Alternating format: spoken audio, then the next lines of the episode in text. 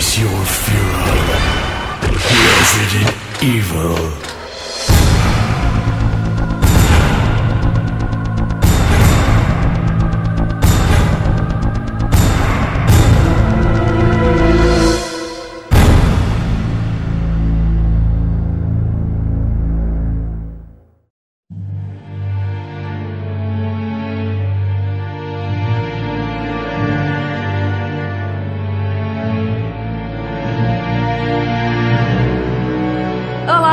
Pessoal, sejam bem-vindos a mais uma edição do Face Your Fear, que é o podcast oficial do Resident Evil Database. E nesse comecinho de 2020, um jogo muito querido pela comunidade de Resident Evil ou não, ele é bem polêmico e ele divide opiniões, está fazendo 15 anos de idade e é o Resident Evil 4.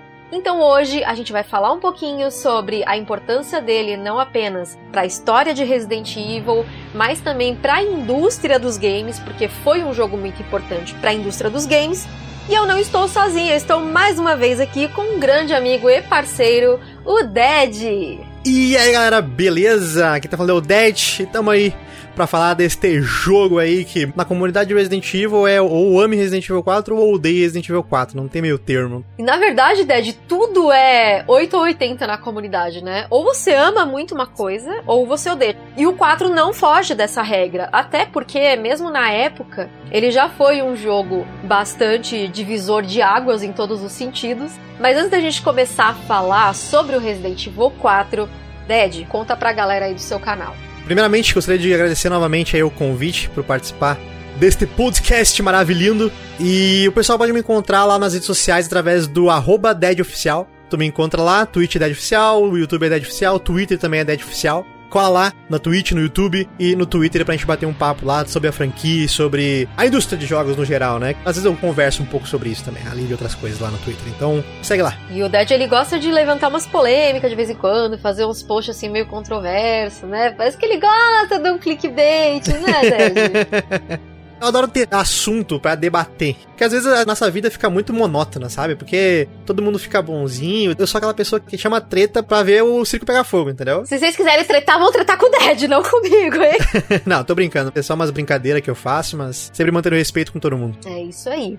Pra quem não sabe, nosso podcast já tá no Spotify, Google Podcasts, iTunes, agregadores de Android e agora também na Deezer. Então procura lá, assina a gente em tudo, porque aí pelo menos você não perde. Se você estiver ouvindo aí pelo nosso site residentevildatabase.com/podcast, deixa o seu comentário. Também tem a versão em vídeo, né, no YouTube. Então, estiver assistindo aí também pela versão em vídeo, também deixem comentários aí sobre o Resident Evil 4, depois aí dizendo o que que vocês acharam, dando aquele feedback bonitinho que a gente tanto ama.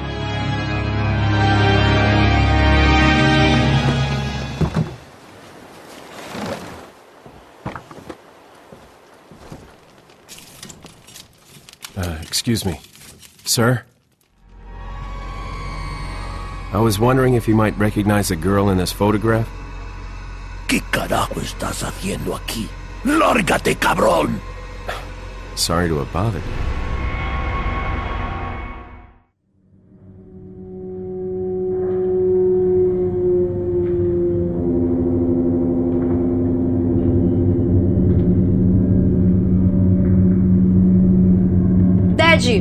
Conta o seguinte, quando você jogou Resident Evil 4 pela primeira vez, me conta como é que foi a experiência, se você jogou mesmo no GameCube, se você tinha um GameCube na época e tudo mais. Eu sou um cara muito ruim de memória, assim, não que eu tenha problema de memória, mas eu sou muito ruim de memória. Mas eu me lembro a primeira vez que eu joguei Resident Evil 4, que foi junto com meu pai. Eu acho que na época eu tinha uns 13, 12 anos, eu acho nessa época aí do colégio, assim, da escola fundamental.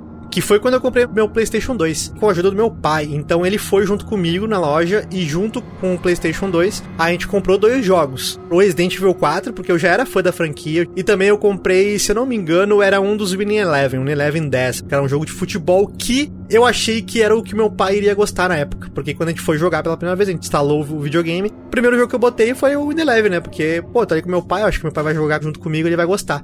Só que ele acabou gostando mais do Resident Evil 4, olha só. Olha! Eu acho que o Resident Evil 4 chamou mais a atenção dele, acredito eu, pela questão assim do gráfico, né? Porque o Resident Evil 4, o gráfico do Resident Evil 4, Não vou dizer que era revolucionário pra época, mas para mim, como eu tava recém comprando um PS2, né, eu tinha um PS1, o gráfico do Resident Evil 4 era um absurdo, assim, era um negócio muito realista comparado ao PlayStation 1, né? Aqueles gráficos de PlayStation 1. Então é uma memória muito afetiva que eu tenho com o jogo. Eu me lembro muito por causa do meu pai, né? Porque meu pai gostou do Resident Evil 4 ao invés do ID11, que eu achava que ele ia gostar. Eu lembro também que o Resident Evil 4 foi o jogo que fez o meu pai me deixar de castigo, porque eu fiquei insistindo muito tempo para ele, para minha mãe me comprar um memory card, porque a gente comprou o Play 2 e não veio o memory card. Daí eu tive que jogar o Resident Evil 4, então eu nunca conseguia terminar o game. Uma semana depois que a gente comprou o Play 2, eu fiquei enchendo o saco deles até a gente comprar um memory card pra gente poder terminar o maldito Resident Evil 4. Joguei ele no PlayStation 2, claro. Nem conhecia o GameCube na época, como eu não tinha muito acesso à internet. E só depois eu fui descobrir toda essa treta aí, né? Essa divisão de águas que inclusive teve dentro da Capcom, né? Cara, isso que você falou de gráficos não serem tão revolucionários, eu vou discordar, porque eu acho que o gráfico do 4, ele foi muito revolucionário sim. Eu acho que na época tinham poucos jogos com a potência gráfica que o Resident Evil 4 tinha. E ele foi revolucionário em vários sentidos, né? Revolucionário em vários sentidos aí. e não só nos gráficos, mas a questão da história, né? Porque trouxe uma história totalmente diferente do que a gente estava acostumado com Resident Evil também. Você já tinha jogado, né, os anteriores? Sim, sim, já era bem fã da franquia. Eu tinha jogado só os do PS1, né, que era o 1, 2, 3 e o Survivor. Então eu já conhecia bastante a franquia, inclusive o Resident Evil 4 foi uma escolha que eu tive quando eu comprei o PS2 exatamente porque eu já era muito fã. Essa questão do quanto ele é revolucionário, eu acho que dá até para listar todas as razões. O 4 ele foi ousado em vários sentidos. Primeiro, né, por ele ter sido anunciado como um exclusivo de GameCube. Na época, eu não tive um GameCube também. Só fui ter lá para 2014 que eu ganhei de um amigo, o Arthur da 04 Media, né, que tá morando agora no Canadá. Ele tinha três GameCubes. E aí ele ia se mudar. A noiva dele na época, a Fê, beijo pra Fê também. Ela falou: Olha, não, não vai dar pra você levar os três, né? O que, que você vai fazer? E ele decidiu me dar um e os outros dois eu não sei o que, que ele fez, né? Mas eu sei do meu, que está guardado até hoje, que é o meu fogãozinho inox. O teu é o prateado? É o prateado. Lindo, lindo, lindo. Ah, legal. Pô, o prateado é bem legal. E na época eu não tive um GameCube também. E eu perdi, né? Eu acho que essa fase da exclusividade aí. Então por isso que a gente tá falando sobre revolucionário, né? Porque eu achei que foi muita ousadia, né, da Capcom fazer essa exclusividade com o GameCube. Eles até justificaram que o 4 mudou a sua fórmula, depois o Shinji Mikami falou isso numa entrevista, devido às baixas vendas, né, que eles consideraram como baixas, do Resident Evil Remake do Zero. Depois eles portaram o 2 e o 3. Tudo tava se preparando ali para afofar o terreno para chegar ao Resident Evil 4 como o grande exclusivo do GameCube. E ele revolucionou também na questão da câmera, porque a gente não tinha nenhum jogo com a câmera no ombro, né? Aquela visão over the shoulder. E depois ele incentivou até jogos como Gears of War, e depois Sim. ele mesmo, né? Resident Evil mesmo foi incentivado pelo Gears of War também no Resident Evil 5. Mas de qualquer forma, revolucionou a indústria, revolucionou a própria franquia, que na época, em vez de eles considerarem que o problema na verdade era a plataforma e não a fórmula que estava cansada, e vendeu até bem, só que não vendeu o que eles esperavam, o que eles almejavam. Foi o primeiro Resident Evil a não ter zumbis, não o zumbi do jeito que a gente conhece, né? Como é que foi para você quando você viu que não tinha zumbi no jogo? Como eu era uma criança, assim, muito serelepe, que não sabia muito sobre a vida, assim que eu comecei a jogar Resident Evil 4, o negócio era surreal que tu falou, a evolução, né, dos jogos antigos da série pro novo Resident Evil 4, gameplay com a câmera atrás do ombro, e eu acho que a gameplay tão fluida que é o do Resident Evil 4, fez a gente se apaixonar pelo jogo, sabe? Por mais que não tivesse essa questão das características clássicas do original, como os, os zumbis, aqueles, aquela atmosfera de survival horror, apesar do Resident Evil 4 ainda ter um pouquinho de pegada de survival horror, mas a minha experiência, eu não liguei para isso porque eu não ligava muito, eu acho que eu gostava muito da franquia, eu acho que eu nunca fui muito apegado a essa questão de sempre manter o mesmo padrão, sabe? Então, quando eu joguei Resident Evil 4, eu achei muito divertido. Eu acho que só o fato de ser divertido, porque eu não ligava da história, eu não sabia inglês, então o jogo ser divertido já bastava para mim. E isso que fez com que eu gostasse muito de Resident Evil 4 e ser um dos jogos que eu mais joguei no PS2, se não o que eu mais joguei no PS2, sim.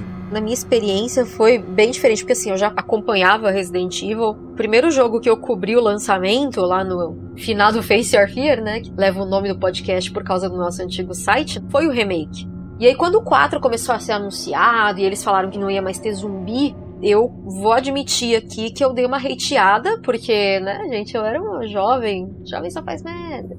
Então, eu até entendo, às vezes, quando as pessoas hateiam o 7, por exemplo, porque o 7 também foi um segundo divisor de águas, né? Sim, sim. Eu acabo sendo bastante compreensiva, ou eu tento, porque às vezes as pessoas insistem, né, em continuar hateando. Eu entendo quando acontece isso, das pessoas não, não entenderem, né, as mudanças e tudo mais. Mas depois que eu joguei, e claro, depois que você passa a entender certas coisas e o conceito de zumbi, né, que sempre é muito amplo. né? Porque se você for É, parar então. pra pensar, pode ser o zumbi de voodoo também, né, que é o do Fute, né, aquele zumbi antigo lá que ele é controlado. Que é a origem, na verdade, né? Se não me engano. Sim. A mitologia de zumbi vem dessa origem de voodoo. E depois, o George Romero nos filmes que trouxe os zumbis que a gente conhece hoje em dia, que é os comedores de cérebro, né? Sim, a gente pensa muito no zumbi comedor de carne, mas realmente, como você falou, o primeiro foi o do Lúcio Fulci, né? Se você for parar pra pensar que todo ser humano que age fora da sua racionalidade, ou que não age, que não está expressando necessariamente as suas vontades ali, é como se fosse um zumbi, ele está sendo controlado. No caso dos los ganados, né? Eles até são considerados como um rebanho, uma horda. Dá pra dizer também, né, que eles são zumbis. E eu sempre recomendo pra galera, nas lives, quando eu faço, e quando eu jogo Resident Evil 4, justamente, sobre um documentário chamado Zumbis, uma história viva, que eu assisti no History Channel na época. History, paga nós! Dando propaganda de graça aí. É, vai que cola, né? Esse documentário, ele fala da mitologia do zumbi em diversas culturas, né? E não necessariamente o zumbi é o zumbi podre que a gente conhece de Resident Evil, The Walking Dead. Até porque o zumbi do George Romero, ele foi uma crítica ao consumismo desenfreado, que as Uhum. pessoas têm o comportamento de manada. Os ganados também. Eu acho que eles acabam entrando na linha de sim, zumbi. eu acho que sim. Por exemplo, comparando essa questão de zumbi, eu acho que talvez os mofados do Resident Evil 7 eu acho que eles são considerados mais zumbis do que os ganados, na minha opinião, porque os mofados parecem, né? Vamos comparar com as versões de zumbis do George Romero, lá que a gente conhece, que é o padrão. Eles são mais voltados pro instinto básico, né? De ver aquilo na frente e querer matar simplesmente porque ele é um animal que só procura se alimentar. Enquanto os ganados, eu não vejo eles tão como zumbis, apesar de eu concordar que possam ser considerados uns zumbis numa visão mais ampla, mas eles são usados, né? Eles são controlados. Eu acho que é isso que diferencia a questão de zumbis. Porque os zumbis, pra mim, é um personagem, um inimigo que não é controlado. Eu vejo um zumbi como um animal irracional, que tá ali só seguindo os instintos básicos, sabe? Eu entendo quando o pessoal compara o Resident Evil 4 dos ganados, os magines do Resident Evil 5, mas eu não concordo tanto, sabe? É porque assim, se for pensar pelo zumbi do Romero, de certa forma eles estão sendo controlados, mesmo que seja pelos instintos mais primitivos, Sim. usando toda a questão de crítica ao consumismo, eles estão sendo controlados pelo marketing, eles estão sendo controlados pela sociedade, pela forma como eles têm esse comportamento de manada. Eu acho que entra, sabe, muito nesse conceito, porque o zumbi também. Sim. A própria população de Raccoon City, com esse negócio de glorificar a Umbrella, porque ó, a Umbrella está dando empregos pra todo mundo, vou fazer tudo que a Umbrella quer, sendo levados pela opinião das autoridades, né, do prefeito, do político, dá pra dizer até eles estavam tendo um comportamento de manada ali, um comportamento de rebanho, um comportamento de los ganados, um comportamento de zumbi também. Enfim, acabou que tiveram aí a sua ruína por conta desse controle também que a própria Umbrella exercia sobre essas pessoas, né? Pela essa visão dá pra levar assim, mas eu acho que é uma discussão um pouco mais ampla, né? Não tem como definir exatamente o que, que é um zumbi. Os granados sim entram na categoria de zumbi quando tu vai por essa perspectiva mais ampla do que é ser um zumbi, da mitologia do zumbi, né? Sim, acho que a gente pode até um dia fazer um podcast sobre isso. A gente chama o Maxon. Ah, Vai ser um bom assunto, assim, pra gente falar, né, sobre a, a mitologia do zumbi, sobre a fisiologia dele também. De repente a gente arruma aí uma pessoa pra falar da parte fisiológica. Eu acho que seria bem legal também.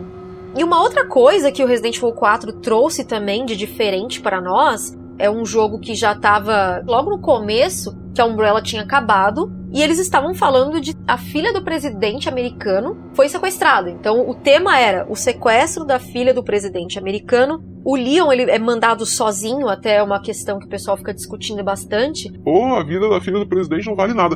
Mas é porque na verdade o Leon foi mandado sozinho primeiro para checar as fontes da inteligência do serviço secreto de uma menina com semelhanças com a filha do presidente naquela região e ele não sabia o que ele ia encontrar. E segundo, eles precisavam acobertar porque eles sabiam, ou pelo menos eles tinham intuição, de que havia um traidor lá dentro, que depois a gente descobre que é o Krauser e tudo mais. Então por isso que o Leon é mandado sozinho. Bem nessa época do Resident Evil 4, né, quando eles estavam produzindo o jogo, sendo que Resident Evil 4 teve várias versões descartadas. Teve uma que virou Devil May Cry, Teve uma que ia ser com o Leon no castelo do Spencer e aí ele é infectado pelo Progenitor. e uma das versões é a versão da névoa, né? E tem uma outra versão que ele também estaria infectado. E a outra é de que ele ia estar tá tendo alucinações no castelo do Spencer. Então ele ia ver os bonequinhas rindo, né? E aí ele encontra um inimigo que tem um gancho na mão, né? Ele é tipo tudo parte da alucinação dele com o vírus Progenitor. Até que eles chegaram nessa versão final que a gente tem, que na época estava rolando toda essa guerra do Talibã, né, contra os Estados Unidos. Foi em 2001, né, que caíram as Torres Gêmeas lá por um ataque Sim. do Talibã. Tava se falando muito sobre terrorismo, sobre guerra santa, que era uma questão de povo islâmico contra o ocidente, né, pecadores e tudo mais. Gente, não estou julgando religiões, eu só estou falando o contexto histórico do que realmente aconteceu. E eu acho que bate, né, a época em que foi desenvolvido com o tema, porque a guerra do Iraque, ela começou em 20 de março de 2003, foi até 2011, né? E na época Isso. eles atacaram lá o Afeganistão e tudo mais. Dá para assimilar com o pessoal ali dos Los Iluminados, até porque o Sadler, né, que é o líder dos Los Iluminados, ele fala que antes dele devolver, né, a Ashley pro presidente, ele vai pedir dinheiro, porque é muito custoso você manter o culto dos Los Iluminados, né? Então, eu acho que foi uma tentativa de trazer Resident Evil, de aproximar pro mundo real. O que, que você acha? É, eu acho que sim, porque os Iluminados, eles não que sejam a personificação dos terroristas, né? Mas dá para assemelhar bastante os Iluminados com terroristas, né? Com o plano que eles queriam fazer de mandar a Ashe lá para os Estados Unidos para poder tomar conta dos Estados Unidos e quebrar o, o país por dentro. Então, acho que tem muito essa questão de terrorismo. A franquia sempre teve esse assunto meio político. O pessoal meio que ignora isso, ou talvez não perceba. Depois, acho que do Resident Evil 4 pra frente, teve bastante questão política envolvida e muitas das coisas que a gente vê hoje em dia, ou que a gente viu na história do mundo, tem em Resident Evil, né? Então por isso que a franquia é muito rica nessa questão de história. Com certeza. Tem essa questão de armas biológicas e governo que financia empresas privadas que fazem essas pesquisas. Sim. Quanto que a indústria farmacêutica, por exemplo, esconde de curas, né? E continua lucrando em cima das doenças das pessoas. Existe esse ar conspiratório e tudo mais. Resident Evil sempre trouxe. E eu acho que na época eles quiseram mesmo aproximar para a vida real. Olha, a filha do presidente sendo raptada por um grupo com intenções religiosas, porém políticas, né? Uhum. Combinando ali, querendo purificar o mundo com o seu sangue sagrado, porque todas as outras pessoas que não são controladas pelo Sadler e não fazem parte da religião dos Los Iluminados estariam erradas o plano deles era começar de dentro para fora. Como os Estados Unidos são soberanos, né, na parte econômica, na parte militar e tudo mais no mundo, eles decidiram raptar a filha do presidente, pedir o resgate, e na hora de entregar ela, entregá-la já com a plaga, já controlada, já com as ordens que o Sadler ia dar para ela, e aí ela ia contaminar o pai, e aí o pai vai seguir as ordens dela e do Sadler, e aí ele ia dar um discurso, ia começar a espalhar a plaga e o controle dos Los Iluminados de dentro do governo americano para o mundo. Começaram a expandir muito a história, porque a gente estava preso ali, Raccoon City, Raccoon City, Umbrella, e de repente eles resolvem ampliar a coisa para terrorismo mundial, porque apesar de ser com um agente e um núcleo pequeno ali, o pessoal fala que Resident Evil 4 não tem história. Gente, vocês estão jogando o jogo errado, então vocês não estão prestando atenção, hein? Não tendo dos files, hein? E a história do Resident Evil 4, ela se passa em 2004, e aí, como a gente falou, a inteligência dos Estados Unidos tinha informações, né? A Ashley Graham, de 20 anos de idade, foi raptada e levada até onde eles sabiam para uma região remota na Espanha tava bem no outono, e aí eu até falei sobre isso nas runs, que a gente não tem uma data exata de quando acontece, então seria o outono europeu, e eu acredito que seja ali na região da Galícia, né, pelo clima oceânico, porque eles vão para uma ilha também, né? Então eu acho que tem proximidade com ilhas ali, eu acho que seja uma parte meio litorânea. Então faz todo sentido esse clima oceânico. E é um lugar que o clima oceânico ele vai de 4 a 16 graus no outono, né? Ele é bem friozinho. E o Leon é mandado sozinho e quando ele chega lá, ele é recebido não muito educadamente, né, pelos Los Ganados, ordenados lá pelo Sadler, né, para proteger sua prisioneira, né, Isso. a Ashley. É, o Leon ele tava ali só pra dar aquela chicadinha básica. Ele foi salvar a guria. Né? Ele podia só ter quatro. Ô, Hannigan, seguinte, ó. O pessoal aqui tá loucão da cabeça. Manda exército. Não, ele até tenta pedir, né? Mas a Hannigan fala, olha, Leon, já que você tá aí, você não quer trazer a filha do presidente, não? A Hannigan, por exemplo, mandou um helicóptero pra resgatar eles, né? Então, não, como é que ela ia saber também que os caras tinham uma milícia armada com bazucas e metralhadoras montadas? É meio complicado também dela descobrir isso, né? O raciocínio tá certo. Pô, tu conseguiu salvar a Ashley, tirou a Ashley lá da igreja. Então vamos tentar resgatar ela. Tô mandando um helicóptero aí, o Mike tá a caminho. Não tem como culpar o Leon e a Hannigan, né? O problema é que o Mike ainda foi o plano B, porque primeiro eles mandaram um helicóptero, aí o helicóptero foi derrubado, vai ter que continuar sobrevivendo aí, vamos na fé, Deus no comando, e é isso aí, sabe?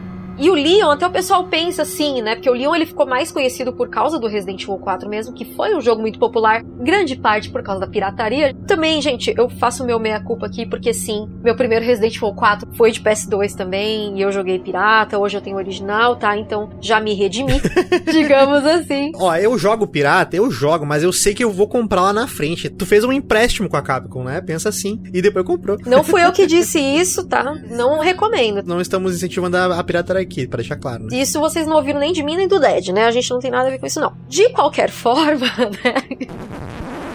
Eu já até esqueci o que eu tava falando de novo. tá foda. A gente se perde, a gente vai falando um monte de coisa. Mas o Leon, ele é muito queridinho pela galera, não só pelo Resident Evil 4 ser um jogo muito popular, mas porque ele é todo mito, todo ninja, não sei o que. Até existe muito essa questão de o Leon está infectado com alguma coisa, o pessoal acha que o Gaiden, por exemplo, é um prelúdio pro Resident Evil 4, quando o Gaiden, na verdade, nem canônico é, porque o Leon, na verdade, no Gaiden, ele morre e é substituído pela Amoeba, que é a arma biológica do jogo e que assume a forma do Leon. E para diferenciar ela e uma pessoa real, quando ela assume a forma da pessoa, é a cor do sangue da Amoeba. Então o Leon, se fosse a Amoeba hoje, ele teria sangue, Sangue verde. verde. A gente já sabe que no jogo ele tem sangue vermelho, porque o Krauser corta a cara dele e a gente vê sangue vermelho caindo do rostinho lindo dele. né? Porque o Leon, ele é meio gado, mas ele é lindo. É, então, se eu não me engano, né, quando eu tava falando mais cedo ali sobre as versões descartadas de Resident Evil 4, eu tinha lido algum lugar que tinha uma versão de Resident Evil 4 que eles tinham planejado que seria o Leon infectado quando ele foi infectado no Gaiden. E daí eles usariam o Gaiden como base. Eu não sei se isso procede. Eu acho que não, porque o próprio nome Gaiden, e ainda bem que você puxou este tema, porque eu gostaria muito de explicar, o termo Gaiden significa justamente uma história não oficial. Ele é um spin-off, só que não canônico. Sim. Uma side story. O Gaiden é um jogo terceirizado. Então nem teria como usar o Gaiden como um prelúdio, porque eu, realmente o Leon morre. E aí a, a Moeba assume o lugar dele. Eu vou dar um spoiler aqui do final do Gaiden, porque eu sei que vocês não vão jogar, então eu vou poupar vocês. Existe lá uma treta lá no final. Tá lá o Barry, a Lúcia, que é a menina que tem uns poderes lá de conseguir sentir a presença da Moeba. Tá a Moeba e tá o Leon, e aí um deles cai no mar. E o que sobra tá com um corte no pescoço. E aí o jogo foca nesse corte no pescoço e mostra que esse corte, na verdade, está sangrando verde. Ou seja, quem morreu de verdade foi o Leon, não foi a Amoeba. Realmente não tem como ser canônico, né, o Gaiden. Mas já pra pensar que essa moeba poderia ser do bem? Quando vê essa moeba aí, tá salvando a filha do presidente lá, dando altos piruetas no Resident Evil 4. Só se ela trocou a cor do sangue dela também. Ela evolui, vai ser mais real. Olha, faria todo sentido porque, cara, o Leon tá nessas com a Ada há 15 anos pra defender, só justificando que ele é uma amoeba mesmo. Porque não é possível. E sobre ele ser todo mito, né? Desculpa, fãs do Leon, é tudo brincadeira, tá? É só uma brincadeirinha.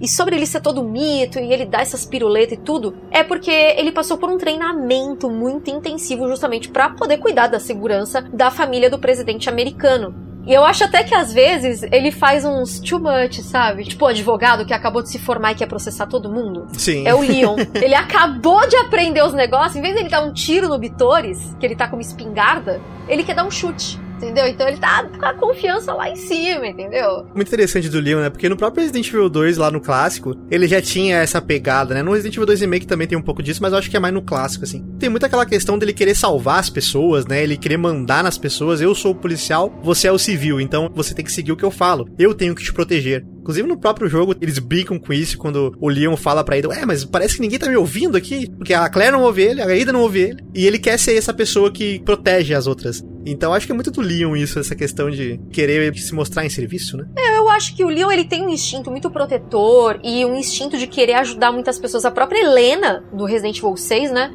que na verdade eu acho que a Helena desculpa, mas ela errou, tanto que eu não acho que ela podia sair impune no final. Ela de certa forma, não importa quais foram os motivos que a levaram a isso, não importa se a irmã dela estava raptada, ela teve culpa sim na morte do presidente dos Estados Unidos, do Adam Benford, que era inclusive amigo do Leon. Então eu acho que ela tinha sim que pagar pelos crimes dela, né, por ter sido uma cúmplice nisso, nem que fosse pelo menos de perder o cargo, ser exonerada, esse tipo de coisa, sabe? Cumprir uma prisão domiciliar. E ainda assim, quando ela fica, olha, eu vou te contar tudo na catedral e tudo mais. Então o Leon ele confia muito nas pessoas. Ele tá sempre sendo levado a confiar. Ele confiou na Eida, confiou na Helena e tudo mais. Então ele sempre é levado a confiar nas pessoas e ele tem mesmo esse instinto protetor. Já a Ada, ela também tem essa coisa com o Leon, que é essa história, né, que foi criada com o Leon, e a Ada retorna, né, no Resident Evil 4.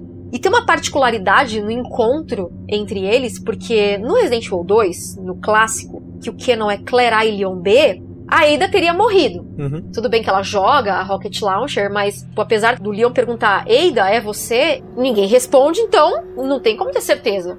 Mas, quando eles se encontram no Resident Evil 4, ele não se surpreende. Porque acho que ele já deu uma stalkeada, já descobriu tudo sobre Ada Wong. Joga Ada Wong no Google aqui, já baixou a ficha corrida da garota e descobriu que ela já estava trabalhando para o Wesker. Inclusive, ela também está lá naquela região da Espanha em busca da amostra da plaga controle do Sadler, que é o líder do culto Los Iluminados. Então, o Resident Evil 4 também marca não só a volta do Leon, mas também a volta da Ada. E aí a gente tem esse conflito de interesses, mas mesmo assim a Ada sempre não querendo matar o Leon, porque ela recebe ordens, né? Sim. E ela fica até fazendo a egípcia, né? O Wesker. Você já encontrou o Leon? Ela, não, não encontrei ainda não. Achei que a gente ia embora. é, ainda quando vê o Leon balança, né? É, e no 2 remake, infelizmente, a gente não teve isso, né? Foi muito mais uma coisa de sedução do que de envolvimento emocional, né? É, no finalzinho ali teve uma ceninha assim, mas foi muito rápido, que não chega a se importar tanto, né? Na hora da ponte, quando ela tá mirando para ele, ela não atira nele, porque mostra que ela ainda talvez tenha um sentimento por ele. Mas não é explorado isso. Sim. Outro personagem que a gente tem no Resident Evil 4 também é o Louis Serra. Quando a gente encontra com ele, ele tá preso. Na primeira conversa que o Leon tem com o Louis, ele mente falando que ele era um policial de Madrid quando na verdade ele é o pesquisador contratado pelo Sadler para pesquisar o verdadeiro potencial do parasita Las Plagas. Inclusive, o quadro também foi revolucionário nisso, porque antes a gente tinha vírus que transformava pessoas em zumbis sem controle nenhum das suas vontades. E agora a gente tem o Parasita, que controla pessoas. Elas estão agindo pela vontade do Sadler. E eu lembro que na época do Parasite Eve, você jogou, né, Parasite Eve, ou Dead? Não, joguei, nunca joguei. O Parasite Eve, ele foi lançado como se fosse o Resident Evil da Square, na época. Ele saiu em 98, tipo um survival, mas como RPG de turno. E aí tinha a provocação na frase promocional do jogo. It's not a virus, it's evolution. Não é um vírus, é evolução. Resident Evil 4 respondeu à altura. Não tô falando que foi proposital, tá, gente? Com certeza não foi. Mas trouxe agora inimigos que não são o zumbi podre. Também estão fora do seu controle, mas estão sob o controle de outra pessoa e conseguem agir em bandos, criar estratégia e tudo mais. Então, foi uma evolução se você for parar para pensar, né? É, com certeza. Eu acho que eventualmente isso acaba acontecendo porque pela questão de gameplay, quanto mais a gameplay evolui, mais dificuldade ou mais desafiador os inimigos têm que ser para ter um pouco de graça. A gente que é fã da série, talvez a gente aceitaria tranquilamente. Uma franquia completamente idêntica aos originais, sempre mantendo o mesmo padrão. Mas, para uma perspectiva mais de mercado de jogos, eventualmente isso acaba acontecendo, essa evolução. Então eles tinham que evoluir. Acho que a questão do Parasita foi muito bem bolada pela Capcom, porque ela junta a questão da gameplay, porque ela consegue tornar os inimigos dinâmicos e os inimigos racionais, né, ao mesmo tempo que também que ajuda a história, porque mostra que o Sadler controla esses inimigos, então eles têm um objetivo em comum, que é matar o Leon para proteger a religião deles, para proteger o Sadler, para manter a Ashley presa. E além da gente ter que lidar com os próprios ganados, né, que na verdade existem dois tipos de las plagas, né, que são esses parasitas, que é a subordinada, que tem esses ganados básicos, né, como se fosse o rebanho do Sadler mesmo. E é uma coisa bem religiosa, né, o rebanho e tem a plaga controle, né? Que é a plaga que tem o Sadler, que é o líder do culto dos Los Iluminados. Tem o Bitores Mendes, que é o chefe da vila e que também ajudou o Sadler a convencer a população a tomar esse, entre aspas, sangue sagrado. Tem também o Ramon Salazar, que é o castelão que liberou as Las Plagas aí pro Sadler, foi convencido a trazer as plagas de volta para purificar o mundo o Salazar, a gente fica meio que no conflito se ele realmente era o nanico sádico. Eu falo nanico com propriedade porque eu sou nanica ou se ele realmente foi levado pela conversa, né, do Sadler de dizer que o mundo está impuro, né? Porque o Sadler fala muito dessa coisa dos americanos prevalecerem no final e tudo mais. É uma coisa bem Bin Laden, inclusive, para se dizer assim, né? É que eu acho que nem tu falou, o Salazar, eu acredito que ele tenha sido realmente levado pela lábia do Sadler. Também pela plaga, realmente, porque a plaga ajuda, mas eu acho que ele realmente acredita naquilo, sabe?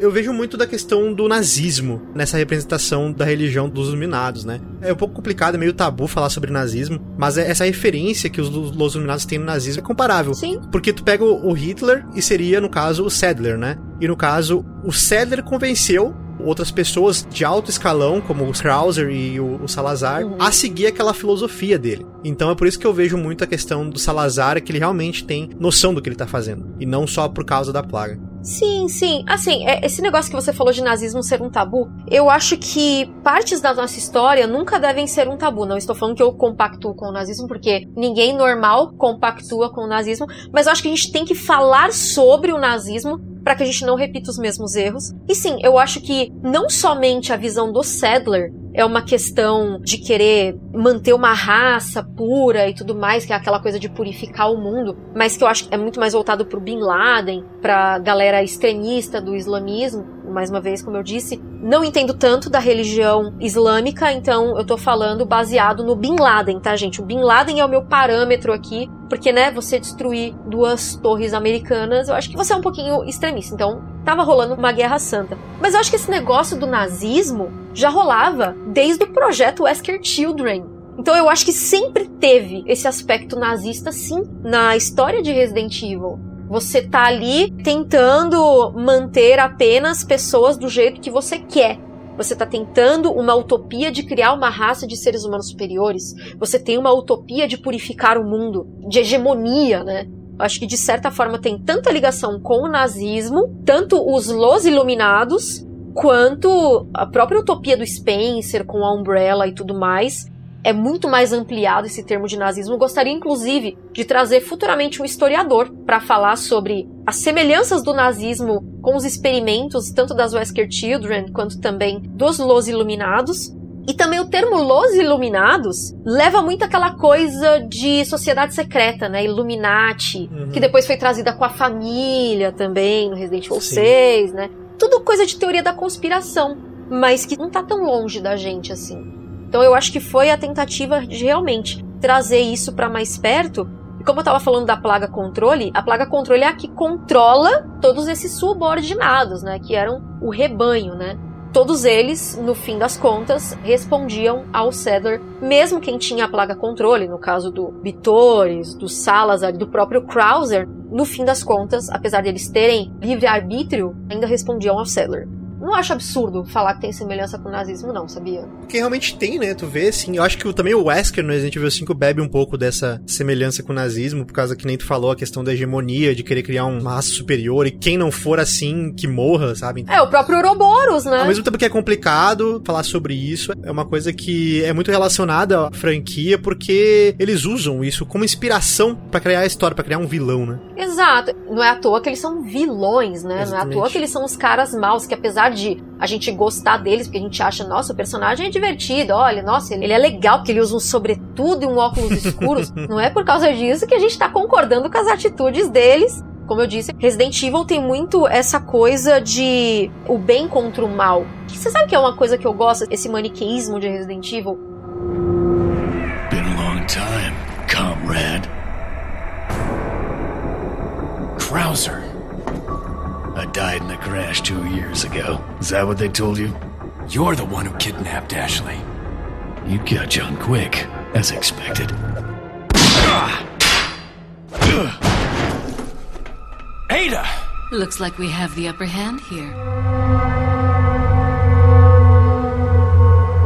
E aí a gente tava falando de personagens e eu falei um pouquinho, né, sobre a galera aí dos Los Iluminados, o Cedar, líder do culto, o Bitores, que era o chefe da vila, o Salazar, né, o Ramon Salazar. E aí a gente tem o Krauser, né, que é a figura do americano. E ó, vou até entrar agora no nazismo também, porque tinha judeus na época, né, do nazismo que concordavam com o regime do Hitler, Sim. que eram os judeus considerados bons cidadãos alemães. E o Krauser, ele também, né, fez isso de raptar a filha do presidente, porque é ele que sequestra a Ashley para levar para o Sadler para ganhar a confiança dele e consertar o braço dele. E aí agora a gente vai entrar um pouquinho na história do Krauser, que para mim foi um personagem que não devia ter morrido. Eu gosto muito do Krauser, não sei você, Dad.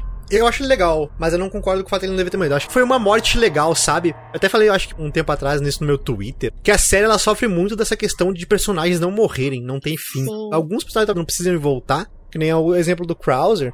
Eu acho que não tem problema ele morrer, sabe? Então, gosto dele, eu acho bem legal o personagem, mas eu acho que ele teve um final digno. É, eu gosto dele e acho que a Capcom entendeu que as pessoas também gostaram muito do Krauser, tanto que trouxeram a história de origem dele, né, no Dark Side Chronicles, no Operation Javier. Uhum. Mas ele já conhecia o Leon. Em 2002, eles têm essa missão da Operação Javier de capturar, né, o Lorde das Drogas, o Javier Hidalgo. E aí eles conhecem a Manuela Hidalgo e tudo mais, e ela fica sob custódia do governo. Enquanto que o Krauser, como resultado dessa missão, ele tem o braço ferido por uma arma biológica e esse braço nunca se recupera. E ele era um cara que gostava muito do que ele fazia como soldado.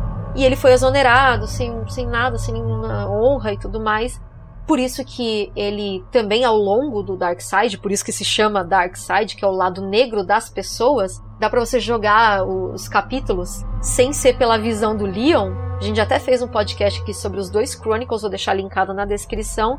Mas a gente vê o Krauser sendo seduzido, né? Pelo poder das armas biológicas. Pô, esse tal de Albert Wesker, né? Quem que é essa pessoa por trás da venda de armas biológicas? Por trás desse cara. Uhum. E aí ele forja a morte dele numa queda de helicóptero. Ele fala isso pro Leon, né? E eu gosto muito desse conflito, né, que ele tem com o Leon, porque ele também é um americano que teve que ganhar a confiança do Seller e no final das contas ele era só mais uma pessoa que foi usada aí pelo Seller. Então você vê, né, que no fim das contas, quando existe um regime totalitário, tem os capachos. E esses capachos, eles acabam sobressaindo, também acabam sendo só uma massa de manobra, né? Depois que ele se torna descartável, que era o caso do Krauser. É, porque o líder geralmente não liga muito pra essas coisas, ele liga pro resultado final. Os fins justificam os meios. Uhum. Então não importa quem morra. E o Crowder também, ele estava sendo usado pelo Sadler, mas eu vejo nele uma questão também um pouquinho mais de. que ele sabia que estava sendo usado, ele estava se deixando ser usado. Porque ele também pensava muito no Wesker. Uhum. Vamos dizer que o Leon não tivesse matado ele, que no confronto o Leon tivesse morrido. Eu acho que o Krauser eventualmente ia se rebelar contra o Sadler. Pra poder voltar a ajudar o Wesker, né? Ou talvez entregar a mostra da plaga pro Wesker. Ou será que ele se voltaria contra o Wesker? Eu acho que não. Eu acho que ele é muito puxa-saco do Wesker. Então, ele era tipo mão direita, assim, sabe? O 01 do Wesker. É, então. É que assim, ele era meio ingênuo, o Krauser. Tanto Sim. que ele se deixou seduzir pelo poder das Las Plagas, pela conversa do Cedar. Para ganhar a confiança do Cedar. No fim, quem ganhou a confiança, na verdade, foi o Cedar que ganhou a confiança do Krauser e não o contrário. E ele também, eu acho que ele acaba sendo um pouco ingênuo, porque na verdade o Wesker mesmo, e a gente só vai perceber um pouco mais disso no Separate Ways, que não tem no GameCube. GameCube era para ser a única plataforma que ia ter o 4, e no fim é a versão mais incompleta que tem do 4, porque o Separate Ways, que é o lado B, né, o lado da Ada contando os eventos, né, do Resident Evil 4, a gente vê que a Ada fala que o Wesker, na verdade, mandou muito provavelmente pra ficar de olho no Krauser, porque ele não confiava no Krauser. Ou seja, o Cedar confiava no Wesker, que não confiava nele. E confiava no Sadler, que também não confiava nele. Coitado do Krauser. Coitado do menino. Ele confiava nas pessoas. Parece eu na vida. Confio nas pessoas por ingenuidade. Acho que tá lá. Nossa, eu tô abafando, porque olha, olha a minha plaga, que olha meu braço. E aí no fim você tá, na verdade. Sendo usado. É, fazendo exatamente o papel que você já estava designado a fazer desde o começo. No fim das contas, o corpo do Krauser serve para pelo menos o Wesker extrair a plaga controle, já que a Ada entregou para ele uma plaga subordinada e a gente não sabe o que a Ada fez com essa plaga controle. O que, que você acha que ela fez com essa plaga controle? Pois é, será que ela vendeu no mercado negro? Porque apesar que no Domination, acho que é o segundo filme, tem a cena lá que ela se recusa a entregar ali a, a plaga pro rapaz que tá no computador. Que alguns dizem que é o Simmons, mas eu acho que não é. Apesar da Ida ser meio anti-herói, assim, ela tem um pouco de senso na cabeça, sabe? Eu não vou dar isso aqui pra pessoa que pode destruir o mundo. Quem na verdade vendia as armas biológicas no mercado negro era o clone dela, que eu não gosto nem de falar aqui. Nazismo não é um tabu pra gente falar mal, mas Carla Radames é um tabu até pra falar mal aqui nesse canal, tá, gente? Desculpa, mas não dá. E a Eida, na verdade, ela fala muito sobre a organização, né? E aí a gente fica, infelizmente, sem saber, né? Porque, infelizmente, a história não teve os desdobramentos. E aí que eu chego neste ponto que eu já estava querendo chegar desde a hora que a gente começou a conversar aqui para começar a gravar, que é Muita coisa do Resident Evil 4, porque a gente sabe que, infelizmente, esse negócio da história da exclusividade, essa quebra de exclusividade do Resident Evil 4 manchou a imagem do Mikami, porque na época o Shinji Mikami, que foi o diretor do jogo, ele foi colocado como a figura de Resident Evil perante o mundo. Então, ele que foi lá na hora da exclusividade apertou a mão do Shigeru Miyamoto. Ele que falava sobre o destino da franquia, não tinha PR para falar. Ele era o Relações Públicas. E aí todo mundo sempre perguntava, mas não vai sair para outra plataforma? E ele falava, não. Se sair, eu corto minha cabeça. Depois o jogo saiu para tudo e a imagem dele ficou manchada, tanto que tem até um item que chama Mikami's Head, meio que uma piada, né? No jogo que a Platinum fez, né, que é o Shadows of the Damage, que é um jogo do Mikami, né, em parceria com o Suda 51. O Mikami era como se fosse o Hideo Kojima do Metal Gear, né? Isso. Com Resident Evil. Então, quando ele saiu, muita coisa eu acho que não foi usado. Muitos desdobramentos do 4 não foram usados, foram, tipo, esquecidos, assim. Como as próprias motivações da Ada, a organização para qual ela trabalha. Hoje a Ada tá meio que freelancer. Um job, aham, vai, me dá mais detalhes, né, no final do 6, né, na campanha dela tinha aquele gancho que eles deixaram no final do Eidas Report, que é conteúdo do Separate Ways, de uma empresa farmacêutica chamada S, que eu acho que acabou virando a Tricel, então, tipo, não tem nada de S. Enfim, é uma pena, né? E aí, você já parou para pensar, Ded, no que seria se o Mikami tivesse continuado? Eu sou muito fã dessa franquia, mas é uma franquia que não liga pra continuidade. E agora cada vez menos, né? É, então, tem as questões de continuidade que eles sempre mantêm nos jogos, da história, mas é que nem tu falou, é muita coisa, não só no Resident Evil 4, e o Resident Evil 4 eu acho que tem um grande exemplo disso por causa da saída do Mikami, o Resident Evil 4 e outros jogos da franquia, nem os Revelations, por exemplo, também, que eles inserem muita coisa na lore da franquia que não são usadas depois. Então é uma coisa que nem agora que o Resident Evil 3 tá em alta com o retorno do remake, o Nikolai. Nikolai é outro. O Nikolai foi inserido no Resident Evil 3, saiu vivo, bem belo. Nunca mais foi citado. O Resident Evil 3 foi em 99, se não me engano, não foi, Moni? Uhum. E agora ele tá voltando. E vamos ver se talvez se a Capcom vai fazer. O pessoal tá falando sobre Resident Evil 8, que o Resident Evil 8 tem que ser usado o Nikolai. Pra mim, cara, o Nikolai ele já devia ter morrido faz tempo, sabe? Eu acho que trazer o Nikolai agora, por mais que tu faça o remake, e o remake realmente ajuda nisso, porque traz de volta o personagem, rejuvenesce o personagem na memória do pessoal, sabe? Vamos dizer que não tivesse o remake, que do nada aparece um Nikolai aí sendo vilão. Eu acho que é muito vacilo isso. Eu acho que o que falta na franquia é ter essa continuidade. É talvez uma cabeça lá em cima, lá, uma cabeça pensante que diga: não, a história vai ter que ser assim, assim, assado. vamos começar um arco. Tem o arco da Umbrella, que é do 1, 2, 3 Code Verônica. Tem o arco do, das plagas, que é no 4, 5, 6. É. Não sei se ele tentou iniciar alguma coisa, mas ele nem sabe o que ele é. E daí tem o 7, que também iniciou agora como se fosse um soft reboot, né? Que começa um novo arco. Só que nada não leva a lugar nenhum. Eu acho que o único que levou a algum lugar foi mais o 4, assim, porque uma coisa que eu também critico muito na história do 4 é a questão da Umbrella, porque a Umbrella, ela foi destruída numa cutscene. Eu fico bolado, sabe? Tudo bem, veio depois o Umbrella Chronicles mostrando o fim da Umbrella, mas na ordem cronológica, pra uma pessoa que talvez comece a jogar hoje, que jogue só os jogos principais da série, é estranho, sabe? Porque uma coisa que era tão importante no 1, 2, 3 simplesmente morreu numa cutscene no início do jogo. O pessoal da Capcom, né, o, o pessoal que cria Resident Evil, os desenvolvedores, os roteiristas, eles não sabem para onde que eles vão levar a franquia. Uma coisa que eu vejo em outros jogos, vamos dar um exemplo aqui. Agora fora, agora eles começaram um novo arco. E agora eu tô muito empolgado para ver o que que vai acontecer na história daqueles personagens daqui pra frente. Em Resident Evil, eu não tenho tanto esse sentimento. Porque eu sei que por mais que aqueles personagens existam, não é a mesma pessoa que tá definindo o rumo deles. Uma hora vai ser um roteirista que vai falar que o Chris vai pro local X, que não vai bater com um acontecimento que o roteirista Y fez. Então eu acho que é uma coisa que a franquia deveria, já que ela gosta de se inspirar tanto na- em outros jogos, eles pegarem isso, talvez setarem um roteirista, ou talvez um roteirista principal que ele defina o que, que vai acontecer na série, e daí deixa outros roteiristas, outros diretores, pra ter uma visão artística própria, sabe, em, em games específicos da série.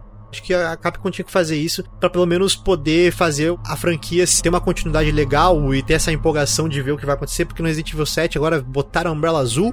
A gente não sabe o que que vai acontecer com a Umbrella Azul. Porque a gente não tem uma perspectiva. Isso se ela voltar. Resident Evil 6 aí apresentou um monte de coisa, apresentou New Umbrella, apresentou família. Parece que nunca mais vai ser citado, entendeu? Revelations também. Revelations tem a Alex, tem a, a Jéssica que sumiu lá com os vírus. Cadê a Jéssica? Sumiu com os vírus. O Nikolai do E3 que nunca mais apareceu. Eu acho que a franquia sofre um pouco disso e eu acho que a franquia tinha que se manter um pouco mais fechada e centralizada e começar a não se expandir tanto, né? Pra não virar um negócio muito cinematográfico, Marvel Cinematic Universe, pra poder ficar mais interessante de acompanhar.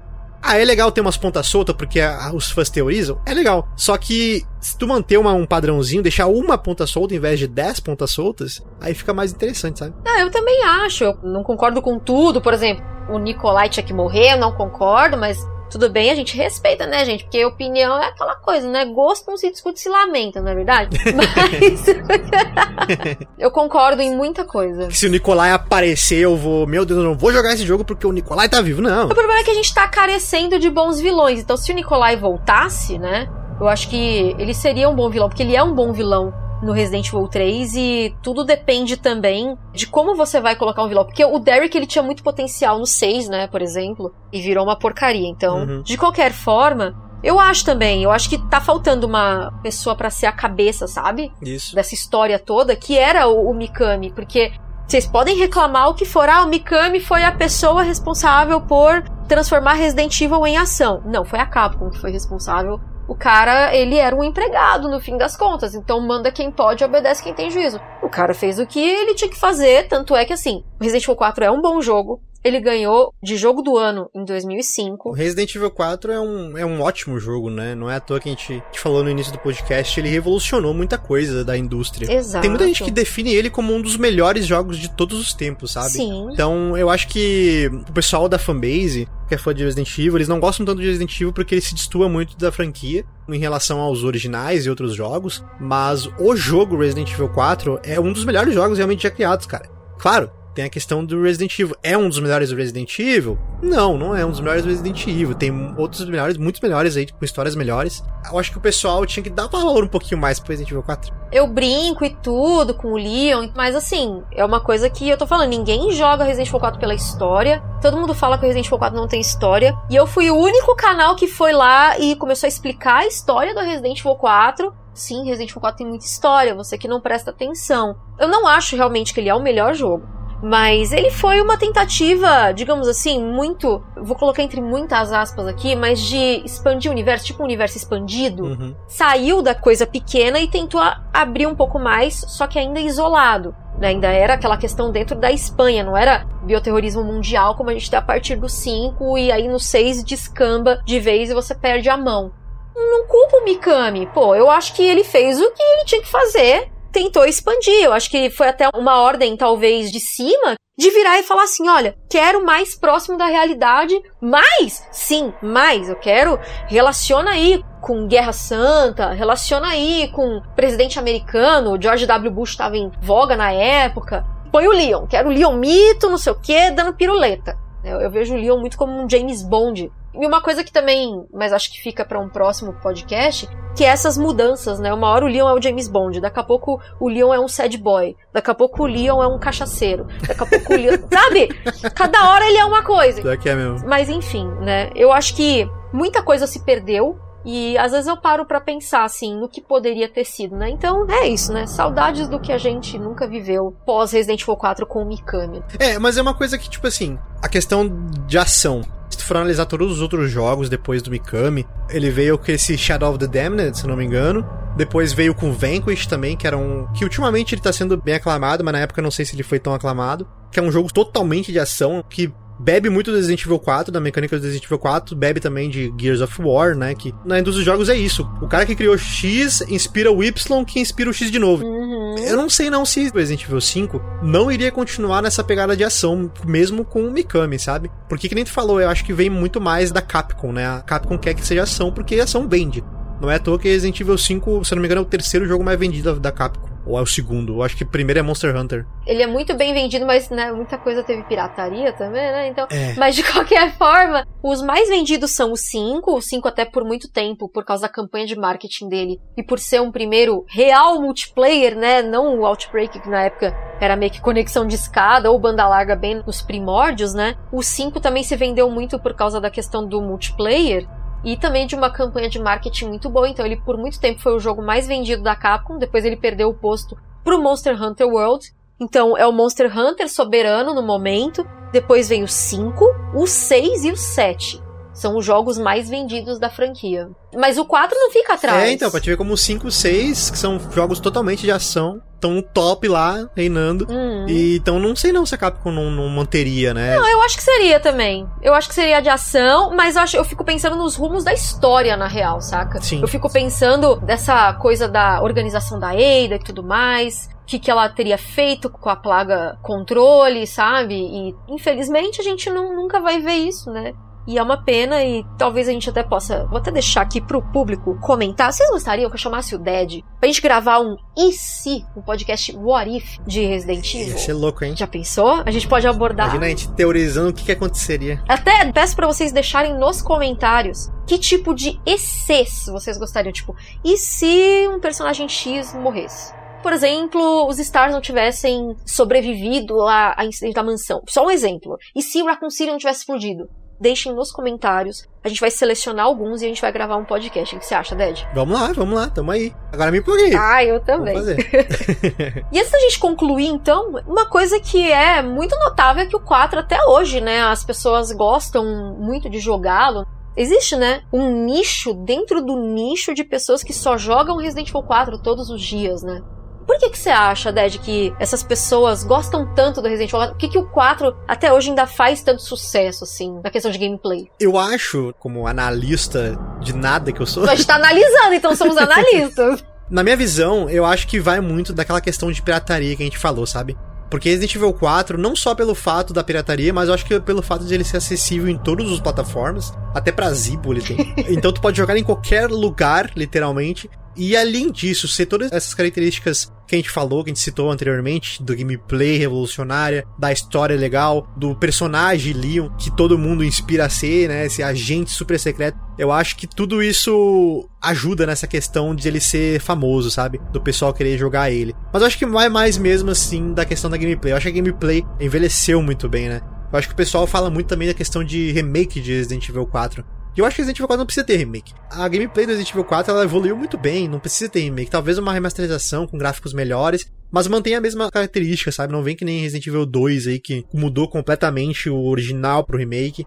Então acho que mantendo aí um R4 igual ao original, eu acho que seria interessante, né? Ou a Capcom simplesmente vai ficar fazendo aí remaster e até não poder mais. vai ter remaster pro PS5 e pro Xbox Series X. Eu tô dizendo aqui já, hein? É, mas é verdade, sim. Eu acho que o Resident Evil 4, o gameplay dele ainda tá muito atual. Essa galera que só joga o Resident Evil 4, não tô criticando, não tô falando de uma forma pejorativa não, tá, gente? Essa febre pelo Resident Evil 4 é a maior prova disso. Não há necessidade de um remake. Né? Eu acho que os gráficos dele ainda são muito bons, inclusive a câmera no ombro, a visão do personagem é usada no 2 Remake, por exemplo. Então, tá dentro ainda. O 2 Remake só deu uma aperfeiçoada hora que você é pego pelo inimigo, né? Que dá aquele close do inimigo mordendo você. Você tá usando da mesma fórmula ainda dessa câmera que foi tão inovadora, né, para a indústria dos jogos, não só para Resident Evil, mas para a indústria dos jogos, tanto que o 5, quando ele saiu, a crítica chamava ele de Resident Evil 4 com esteroides.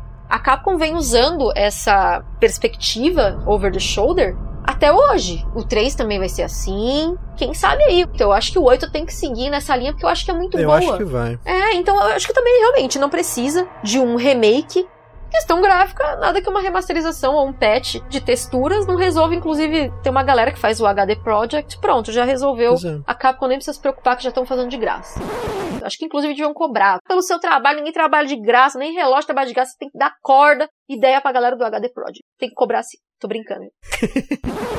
E uma coisa também que eu noto dessa questão dele ser muito jogado, eu sou uma pessoa que eu canso de ficar jogando o mesmo jogo várias vezes. Mas eu acho que uma coisa que ajuda muito a questão do Resident Evil 4 é aquela questão da dificuldade dinâmica que o jogo tem. Porque o jogo, apesar dele ter aquele padrão, aquele sistema padrão que tu conhece, como por exemplo, ah, eu quero talvez desviar de um ataque do inimigo, então eu vou dar um passo para frente, espero o inimigo fazer o golpe e dar um passo para trás. Mas essa questão muda toda vez que tu joga Resident Evil 4, é uma gameplay diferente. Uhum. Claro, se tu for um speedrun profissional, aí não vai ser, obviamente, né? Vai ser meio igual, porque tu vai sempre manter a mesma coisa. Toda vez que tu joga Resident Evil 4, sempre alguma coisa muda. Porque a tua mira talvez seja imperfeita, que erre alguns tiros, o inimigo faça alguma coisa que ele não tenha feito outras vezes. Então eu acho que Resident Evil 4 ele se mantém ainda nessa posição assim de um dos jogos mais jogados aí pela galera, pelos fãs da franquia principalmente por causa dessa questão do dinamismo que ele tem, né? É por isso que o pessoal faz muito aquela questão de desafios, de fazer sem danos. Porque no sem danos sempre muda alguma coisa. Nunca vai ser a mesma run. Nunca tem como decorar tudo certinho.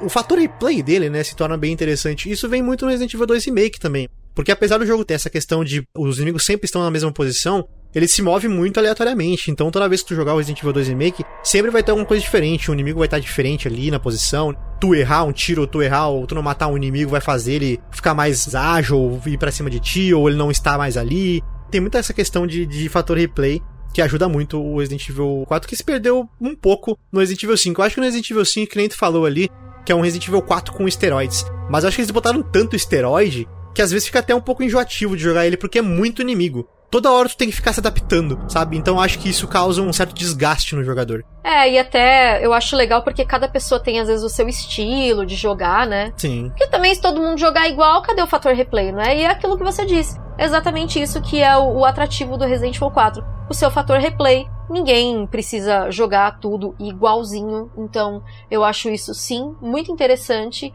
E fica até meu recado aqui, ó. Deixa o pessoal brincar, deixa o pessoal se divertir. Antigamente eu era muito, muito chato. Eu não era mal educado, que nem esse pessoal. Tem muita pessoa que é mal educada aí, né, cara? Mas, tipo assim, eu não aguentava ver uma pessoa jogando um jogo que eu jogava bem. Se eu jogava bem aquele jogo e a pessoa lá numa stream, em algum lugar, tava jogando mal, eu ficava bolado, velho. Ficava muito irritado e eu saía da stream ou parava de ver a pessoa jogar. Tomava o controle da pessoa quando era aqui em casa, assim, com algum parente, alguma coisa. Mano, eu não aguentava. Depois de um tempo, o pessoal acho que vai crescendo, amadurecendo, né? Comecei a, a me tocar, mano, qual é o sentido de ficar irritado com essas coisas? Deixa a pessoa aproveitar ali, velho. Eu acho que a questão da stream também vem muito disso, porque, que nem tu falou, quando tu tá na stream, a pessoa tá enchendo teu saco ali, que ela quer que tu jogue do jeito dela. Então acho que eu comecei a amadurecer e aprender que tem que aproveitar, tu tem que dar risada da pessoa, sabe? Tipo, é muito divertido tu ver uma pessoa que nunca jogou algum jogo, que tu conhece a fio, e tu vê a pessoa, talvez, sei lá, errando coisas básicas. É engraçado, cara. É engraçado porque tu sabe que isso aconteceu contigo também. Tu, se vê na pele daquela pessoa da primeira vez que tu jogou. Como eu conheço muito de Resident Evil no geral, assim, da franquia de todos os jogos, eu acho muito divertido ver uma pessoa jogando um jogo da franquia quando ela não conhece. Acho bem legal. E eu ajudo muito, cara, quando a pessoa pede. Aí, aí que tá, acho que esse que é o ponto, né? Eu acho que quando a pessoa tá confortável para pedir ajuda, eu acho que é aí que tu tem que ajudar. Agora, se a pessoa não tá querendo ajuda, se a pessoa quer jogar no jeito dela, eu acho que não é legal ficar no chat ali, ou ficar em qualquer lugar que seja, falando pra pessoa como que ela deve fazer, ou o que ela deve fazer, dando spoiler do que vai acontecer. Né? Não façam que nem o Dead de 5 anos atrás. Façam que nem o Dead de hoje. Sejam good vibes. Sejam que nem a Mone. Que é noob e dá risada das próprias merdas e dos próprios rages que faz Resident Evil 4. Só não sejam como eu, porque eu sou orgulhosa, porque eu não gosto me ajuda. Por isso que eu jogo mal, porque eu não gosto que ficam me ensinando. Daí eu, eu quero aprender sozinha e aí eu me lasco, né? Mas. e é assim que a gente conclui então a nossa homenagem aos 15 anos de Resident Evil 4, que é um jogo subestimado por causa da sua ação, que a galera acha que ele não tem história, mas na verdade ele tem história. E ele também é um pouco superestimado também por causa da sua ação. E as pessoas não se importam com a história. Então, parabéns ao Resident Evil 4 aí por essa bagunça, esse conflito que cria na cabeça das pessoas. As pessoas ficam emocionadas com Resident Evil 4. Não é verdade, Ded? É verdade, pô. Falar Resident Evil 4 é que nem a gente falou no início. A primeira coisa que a gente falou lá é 8 ou 80, meu filho. Ou tu ama, ou tu odeia. Tu odeia porque não é igual aos clássicos, ou tu ama porque é um dos melhores jogos já feitos. Exatamente. Daí vai de ti, vai da tua experiência, vai da tua nostalgia com o jogo, né? Eu gosto muito porque ele remete muito à minha infância. É um dos melhores jogos que eu joguei no PS2, meu jogo favorito do PS2, que eu mais joguei. Eu não me importava com a história na época, eu só tava ali para jogar e me divertir. Pra mim é muito bom, cara. Tô no 80, eu tô no, no pessoal do 80. Pô, eu tô no 80 também, cara. Na verdade, assim, eu não tô no 80, eu tô 40, 50 ali na metade. Vai, eu vou dizer uns 60. Eu comprei um PS2 para jogar o Resident Evil 4 também. Na época foi o primeiro videogame que eu mesma comprei com o meu dinheiro, sabe? Então, Uhum. me dei de presente por eu ter passado na faculdade. Só que pena que depois da faculdade eu não tive mais tempo de jogar, mas eu só jogava o 4 na época. Inclusive, eu fiz uma brincadeira uma vez, até vou esclarecer aqui, né? Porque as pessoas não entendem. A gente teve o segundo trailer do Resident Evil 3 Remake, no momento da gravação aqui. E aí eu ia fazer uma live do 4. E aí eu falei assim, gente, aborta a live do 4, pau no c... e vamos falar de 3 Remake. E aí as pessoas se ofenderam. Só que, meu, é um meme isso. É tipo, brinco, por exemplo, assim, ah, não dá pra pegar esse item. Ah, pau no c... esse item então, sabe? Ah, pau no c... do Richard, deixa ele morrer infectado, ele vai morrer mesmo. Então é esse tipo de coisa, sabe? Então, gente, acalmem os periquitos e as periquitas. Eu gosto do Resident Evil 4, mas ele não é meu favorito. Sinto muito, atura ou surta. Opinião é assim, não é verdade, Ded? Cada um tem a sua e o que seria do azul se todo mundo só gostasse do amarelo, não é verdade? Ded, muito obrigada pela presença aqui no podcast. Foi muito legal essa discussão sobre Resident Evil 4 com você. Sabe quem ia participar junto com a gente? O Master Reset, né, que tem um canal muito focado em Resident Evil 4, ele fala da lore também do Resident Evil 4, mas ele não pôde gravar porque, né, não bateu as agendas, infelizmente. Fica aqui o convite para o Master para um dia a gente gravar e falar mais. Então, muito obrigada, Deja, de qualquer forma. Muito obrigada. Agradeço de novo pelo convite aí, por poder participar desse podcast. Sempre que estiver uh, disposta a ficar me ouvindo falar um monte de asneira, eu estarei aqui conversando sobre a franquia aí que a gente curte bastante. Então a gente sempre vai estar aí pra, pra poder discutir, debater. Eu acho que se não fosse a Moni, tanto pelo canal dela e por ela me chamar pra bater esses papos aqui, conversar sobre a franquia, eu acho que eu teria me afastado muito mais. Hoje eu não sou tão chegado em ficar criando conteúdo pra franquia. O pessoal que me acompanha sabe, tu, tu sabe também que eu criava muito conteúdo de lore, das histórias, dos jogos. Hoje eu não faço tanto isso. Então, se não fosse a Moni aí com o podcast, com o database, eu com certeza estaria bem mais afastado do que eu estou hoje. Então, se vocês gostam do meu conteúdo, agradeço a Moni também, cara. Porque a Moni tem muita culpa nisso. Eu já falei isso diversas vezes pra ela. Antes mesmo das minhas lives, eu já me inspirava muito nela. Então, tamo aí sempre que precisar aí pra fazer o podcast. Tá vendo, gente? Tudo culpa da Moni. Tudo culpa da Moni. Até as coisas boas são tudo culpa da Moni, tá vendo? Ai, Dad, fiquei até sem graças. Eu sempre digo isso. Gente, eu não tenho nem roupa pra tanto elogio assim. Muito obrigada de verdade. E retribuam também, de minha parte, seguindo o Ded no canal dele da Twitch, canal do YouTube, todos os links vão estar na descrição. Sigam ele nas redes sociais, tudo mais também, para que ele possa então continuar mantendo este amor por Resident Evil. E já que a culpa é minha, né? Então, por favor, façam isso e digam hashtag Vim pela. Se mandar a hashtag Vim pela na minha live, vai ganhar uns prêmios lá, hein? Olha. Uh, olha aí, tá vendo? Até eu vou mandar Vim pela Vim pela. Galera, não esqueçam que a gente está no Padrim, padrim.com.br barra Resident Evil Database. O que mantém o nosso podcast vivo é o Padrim, que a gente infelizmente não está mais batendo as metas lá, mas a galera tem ajudado muito lá no canal do YouTube, no Clube de Canais. Você pode ser membro do nosso canal do YouTube a partir de 3 reais por mês. Três reais. 3? Três. 3 reais? E aí vocês podem, né, apoiar aí a continuidade, não só do podcast, mas a continuidade do podcast já é uma das recompensas. A partir de 3 reais, que é o valor mínimo para você ajudar. Coxinha engordurada, padoca, dormida, é tipo uns 4,50. Podcast, você vai poupar o seu coração de entupir as suas artérias e ainda vai poder escutar um podcast lavando louça, dando busão, né? Olha que coisa boa. Seja um apoiador aí, ou no YouTube, ou no Padrinho. O importante é colaborar para que a gente possa continuar fazendo o nosso podcast, pagando o Gil, que é o nosso editor. Um beijo pro Gil. E também a gente continuar fazendo mais vídeos e mais conteúdos sobre Resident Evil bem aprofundados, do jeitinho que vocês gostam, pelo menos eu espero que vocês gostem, e do jeitinho que eu gosto, né? Porque afinal de contas, o canal é meu, eu faço do jeito que eu quiser eu quero falar de lore. Por isso que eu falo da lore do 4. Tá certo, pô. Isso aí. É o diferencial, né? Tem que se destacar, diferenciado do resto da galera aí. Vou ficar meia hora aqui elogiando a Mônica e o conteúdo dela. Tem como. Eu tô ficando com os olhos marejados, então eu acho que é melhor a gente encerrar esse podcast e eu vou ali rapidinho que passaram uns ninjas cortando cebola aqui. Valeu, galera, muito obrigada e até a próxima edição do Face Your Fear. Beijo pra todo mundo, até mais. Tchau. Pode dar tchau. Ah, não, não. Corta no teu tchau, pô. Quando eu participo assim, eu não gosto de dar tchau no final. Deixa a pessoa dar tchau. Tá bom, então tchau.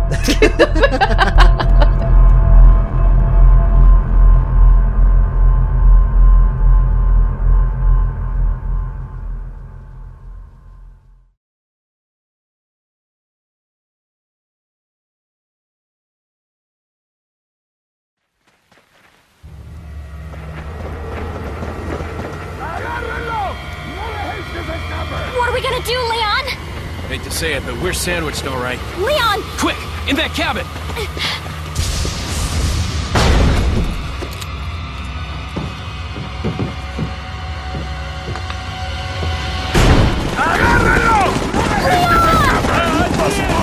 On the other side of the bridge. Yeah, i got it You all right? I'm fine! Leave me alone! Ashley, wait!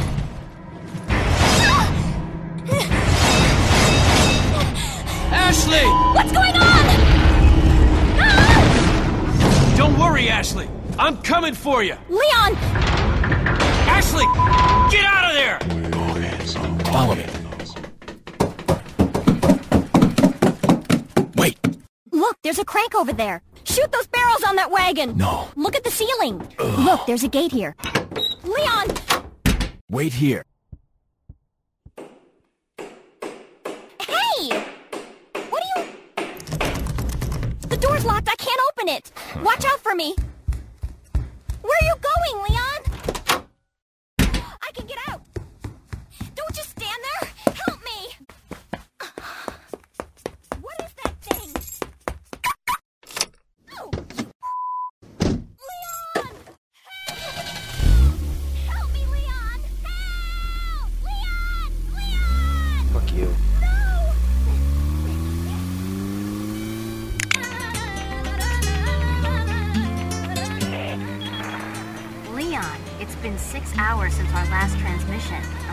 Get worried.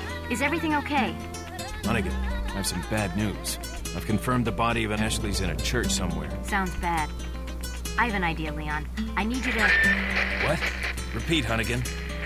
This is Snake. Can you hear me? Uh, well, yeah.